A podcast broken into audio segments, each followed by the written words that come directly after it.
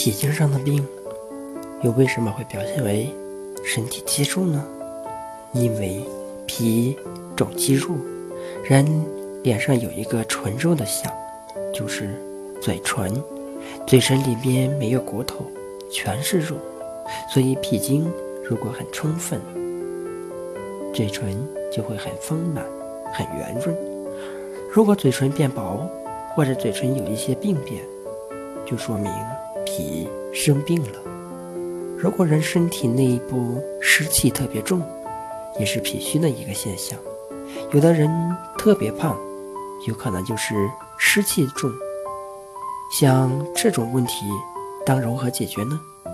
首先要改变自己的饮食结构，然后要多运动，因为脾主运化。若要运化四方，就需要不停的动。才能帮助人把身体里的湿气全都运化出来。脾病如果加重，就会出现舌本痛，即舌根底下开始出现疼痛，会出现体不能动摇，身体特别重，动不了，或者吃不下，心下急痛等。有时会溏泻，即经常拉稀，或者大便非常粘滞。什么叫粘滞呢？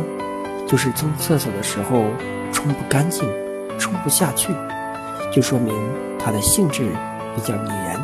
这个也属于糖滞的现象，属于脾的湿气太重造成的。黄疸也是脾气外溢的一个现象。